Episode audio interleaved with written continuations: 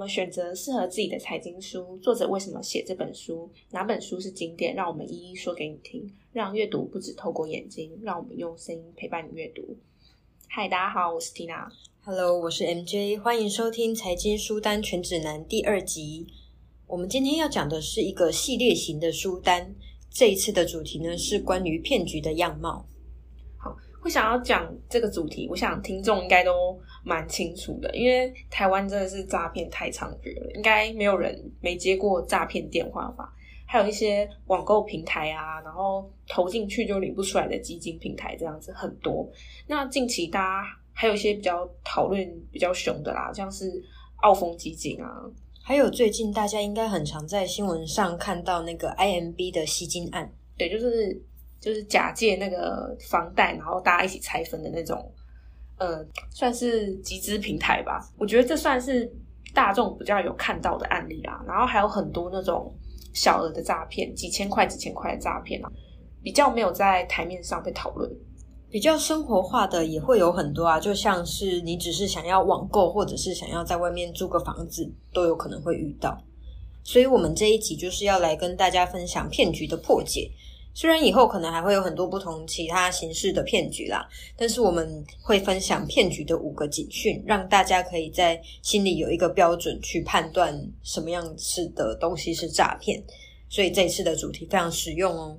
好，那这次主题呢，我们会介绍五本书，然后有四本书是案例调查，一本是算是交战守则啊，教你一眼识破金融骗局。那前面四本调查案例调查的话呢，分别第一本是就是介绍马多夫的骗局嘛，呃不存在的绩效；第二本是鲸吞亿万，主要是在讲一马公司的主权基金的掏空案件；然后第三本书是恶血，这本书是新创骗局的故事；再来第四本书是欧陆最疯狂金融风暴威卡骗局，这本算是比较欧洲那边的金融骗局的故事。那因为书籍比较多一点，我们会分成上下集来介绍。那我们上集就先说不存在的绩效跟鲸吞亿万这两本书。其实大家应该或多或少都有听过其中几个案例，不过可能没有知道的非常详细，所以我们就稍微说明一下事件发生的前因后果，再到吹哨人的出现，最后就是大家最想知道的怎么被拆穿，还有主事者的下场。讲个题外话。其实这四本书的案例在当时都非常的耸动，而且到后来都有被拍成纪录片或是影集。那像是 Netflix 上面也有很多，就是也是蛮多在讲诈骗案件的影集啊，像是那种创造案啊，就是在讲名媛诈骗的故事啊。然后有兴趣的人都可以去看看这样子。其实 Tina 在开录前跟我说了这一部影集之后，我就马上加入片单了，因为它听起来。就是很有意思。其实其他还有像新创大骗局，就是我们刚刚提到的其中一本书《恶血》它的改编。那除了阅读书籍以外，如果有兴趣，都可以再看看一些影集或是纪录片。那我们最后一本书呢，《投资炸弹课》这本就比较不是在讲骗局的故事，它比较是在教你一眼识破金融骗局。那我们在说明前面四本骗局的书的时候呢，会再带入《投资炸弹课》这本书中提到的五个警讯。那我们再来看看这四个骗局有没有符合《投资炸弹课》所提到的五个警讯。那我们就这边请 MJ 来替我们说说这本书的五个警讯有哪五个。好，首先第一个是投资顾问身兼资产保管，作者特别提到，就是这是最严重的警讯，等于他有你家金库的钥匙。其实这个问题就蛮清楚的，表示他可以随时动用你的钱，但你也不会知道。那第二个警讯是，他的投资报酬一直都很好，好到不像真的。通常这种都是真的就是假的啊，就是一个越美丽的东西越危险的感觉。第三个是他把投资策略讲得很深奥，或是讲得很模糊，让你很难懂。他的目的可能是要让你觉得他是专家，然后让你相信他这样子。就制造一种你觉得他会好像很厉害的那种感觉。对，再来第四个，他会吹嘘一些好处，给你一些特权，例如他会说，本来像你这样的人我们是不收的，但是因为怎么样怎么样，所以我们特别允许你加入。他会让你觉得就是有一种圈内人才知道这个感觉，知道这个讯息的感觉。这种捡到便宜的感觉真的很容易让人上当。嗯，好，那最后一个是。你自己投资前没有做好尽职调查，却却相信第三方提供的保证。就像是你会听到，哎，某个知名人士他有买这东西，所以你就跟着买的心态这样子。所以还是要自己做功课比较安心。对，好，这五点听起来很复杂，可能大家听完就忘记。所以，我们节目最后呢，会再总结复习一次。所以，那我们现在就开始进入我们第一本书吧。好，那我们从时间顺序的先后来介绍这四本书好了。第一本书的书名是《不存在的绩效》，这本书是在讲马多夫的庞氏骗局，就是这是一个始祖级的诈骗经典案例。应该说提到马多夫，大家可能就会自动联想到骗子这样子。那我简单介绍一下这个骗局，它主要的手法就是透过宣称它可以稳定获利、不亏损。讲到这边，大家有没有想到我刚刚说的简讯是不是马上就对上了？而且马多夫他是前纳斯达克主席，所以这个优秀的背景就很容易吸引到资金，因为大会大家会觉得说，哦，他是前主席，应该应该可以可信任的人。对，对啊，结果他把新进入的资金拿去当做给旧客户的报酬。这个骗局破裂的时间是在二零零八年的金融海啸，大家开始觉得大盘不稳，需要现金为王的时候。这个时候，马多夫的基金流动性就出问题了，大家才发现它是空壳，公司就会因此垮台了。我想多数人大家应该听到马多夫的骗局的时候，都是从媒体的角度，呃，或是从被害者啊、旁观者的角度来看这件事情。但是这本书很特别，因为一般写这种书籍的人，通常都是，哎，你可能是身兼媒体业的调查记者，你才会去看到这个骗局的全貌。但是这本书。是由当初这个骗局的吹哨人哈利马卡波罗亲自写的。其实他从两千年开始就一直向监管单位检举这个呃检举马多夫这个事情啊，但是他却被骂说：“哎，你只是嫉妒他的成就。”所以一直到零八年骗局被揭发的时候，大家才觉得他是先知。可是我比较好奇的是，如果这是一档绩效很好的基金呢，那你应该会想要先打听说：“诶，我要怎么投资它？我要怎么？”加入它这个基金，可是为什么马可波罗反而变成吹哨人？嗯，其实马可波罗他他当初也不是一开始就想要当吹哨人，他一开始是从朋友口中听到的这件，就是哎获利稳定，然后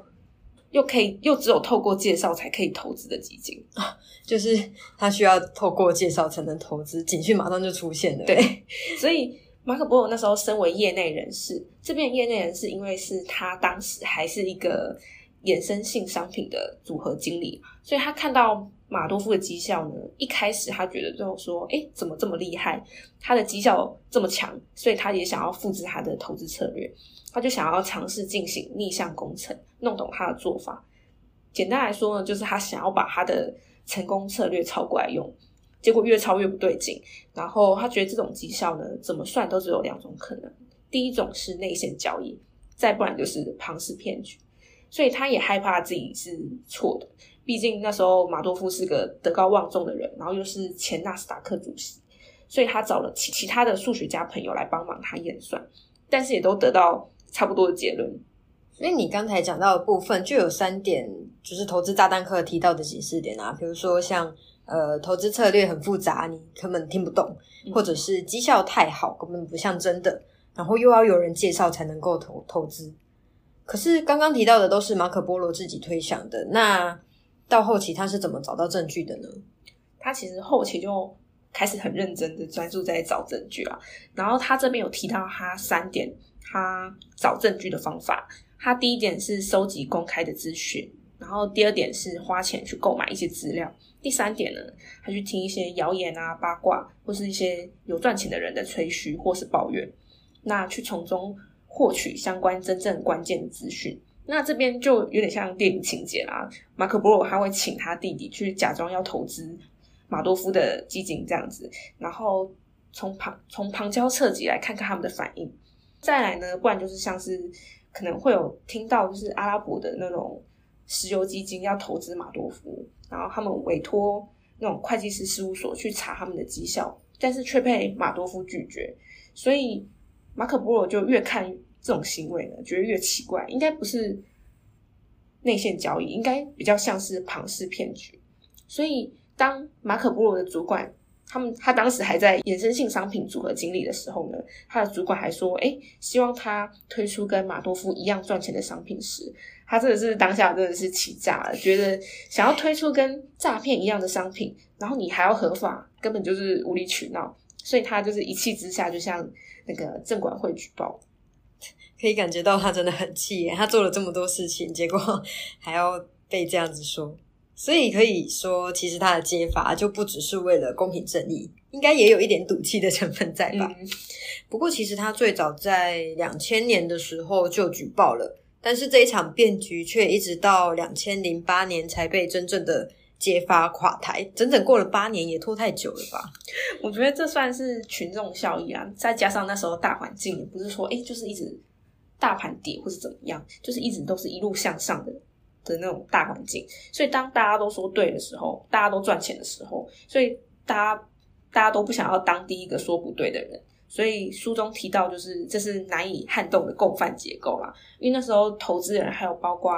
欧洲的皇室啊，到大毒枭，其实大家觉得有赚钱就好啦，干嘛要听一些就是亏钱的话呢？这样子。所以一直到二零零八年，就是股市非常规律的下跌一整年的时候，大家那时候忽然就是急于套现，或是其他地方需要现金的时候，需要一直赎回，马多夫来不及去募集更多的资金的时候，才正式戳破这个骗局，到最后被判了一百五十年。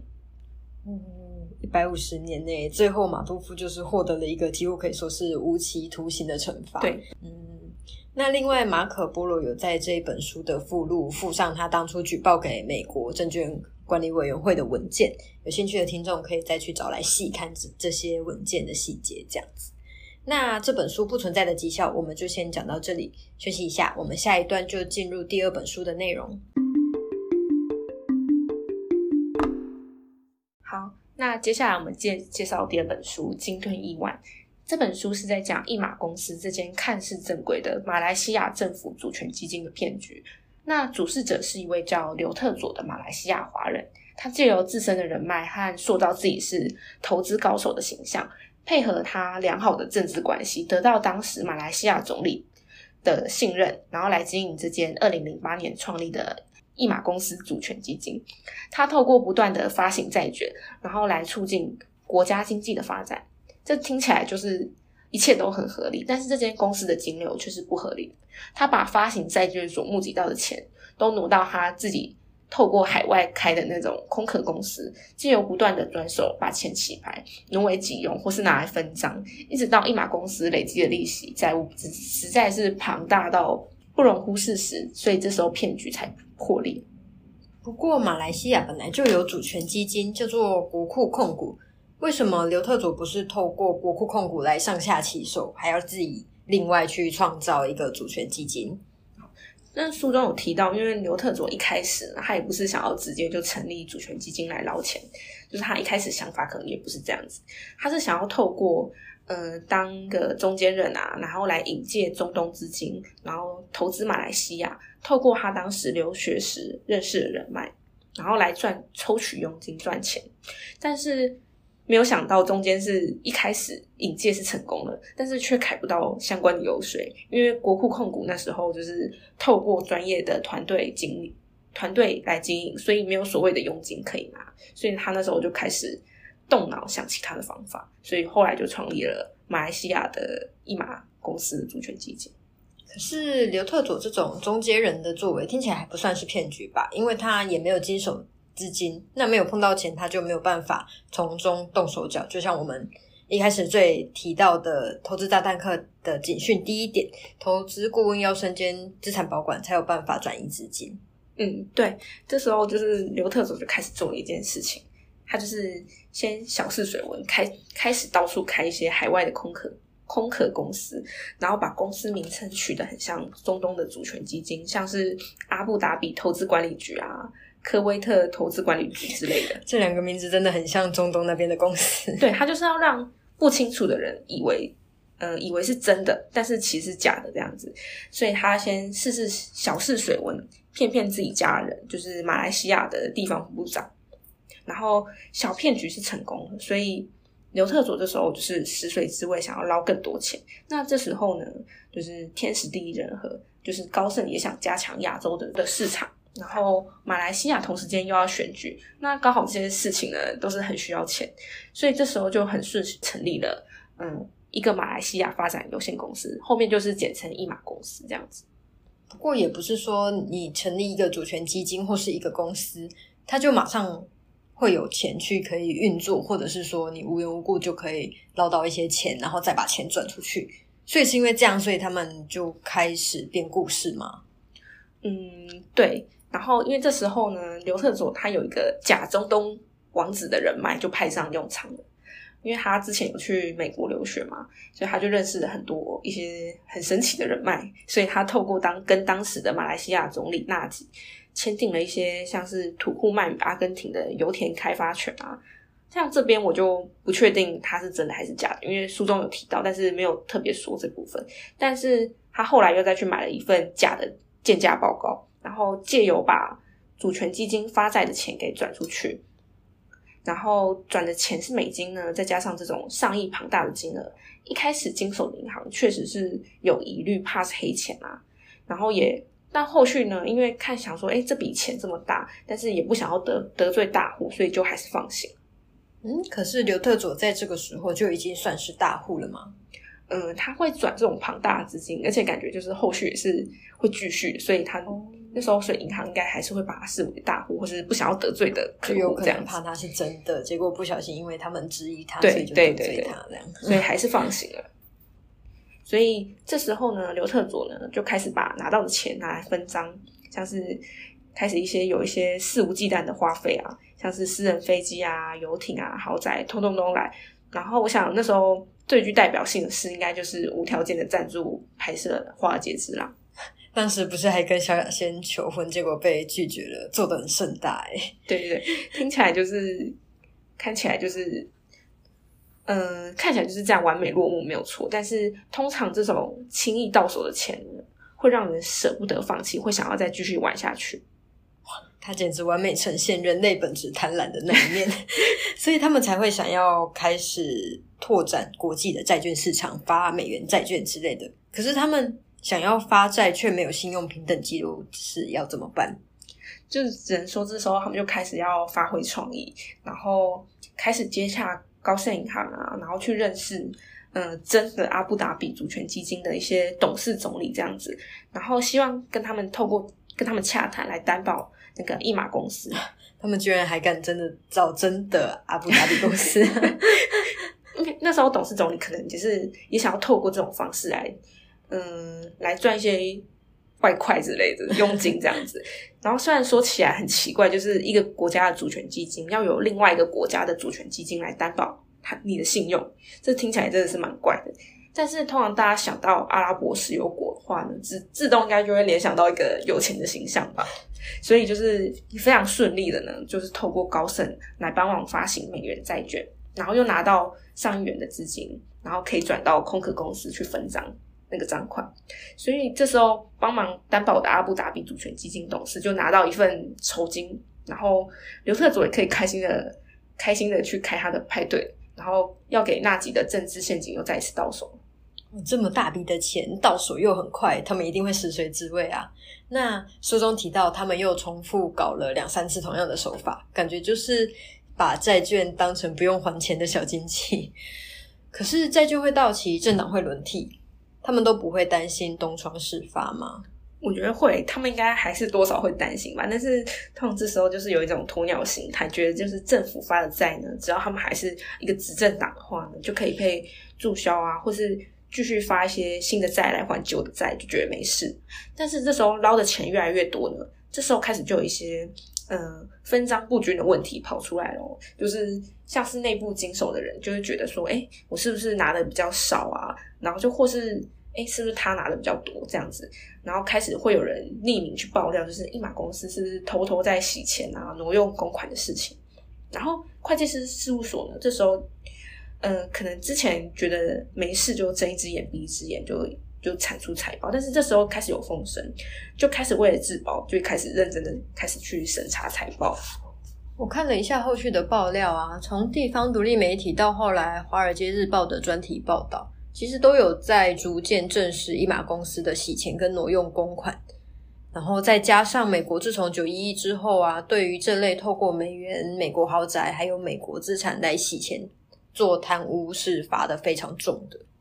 那我们这边举个比较近的例子来说的话，就是美国对于这种美元洗洗钱啊，那种就是罚的很重的例子来说，就是说，呃，如果你用比特币来洗钱的话呢，你以为是匿名的，不会被追踪到，那就不对，因为你只要一换成美元的话，美国政府就有机会可以控告你。那为什么这时候你会说换一换成美元呢？因为比特币是不能直接拿出来当法币用的嘛，你要换成一个约当约当美元的东西，他们叫做稳定币的东西。然后你再把它换成美元来用，这样子。那我们拉回来说，一马公司的案子，其实最后有经手一马公司的银行都被罚了巨款。刘特佐虽然最后还没有被美国抓到，但直到现在也都还在被通缉中。只能说这个天时地利人和的骗局呢，大家都互相靠着对方的名声啊、人脉来支撑这个骗骗局，所以也不是说谁名声大、谁名声好啊就值得投资。那其实，在你在拿那个好处的时候，你都要想想看，这背后的代价是什么。好，那我们骗局的样貌上半集就说到这边，感谢大家的收听。如果大家有什么想问的问题或是意见的回馈，欢迎在节目下方留言，或是透过 email 联系我们。我们下集见。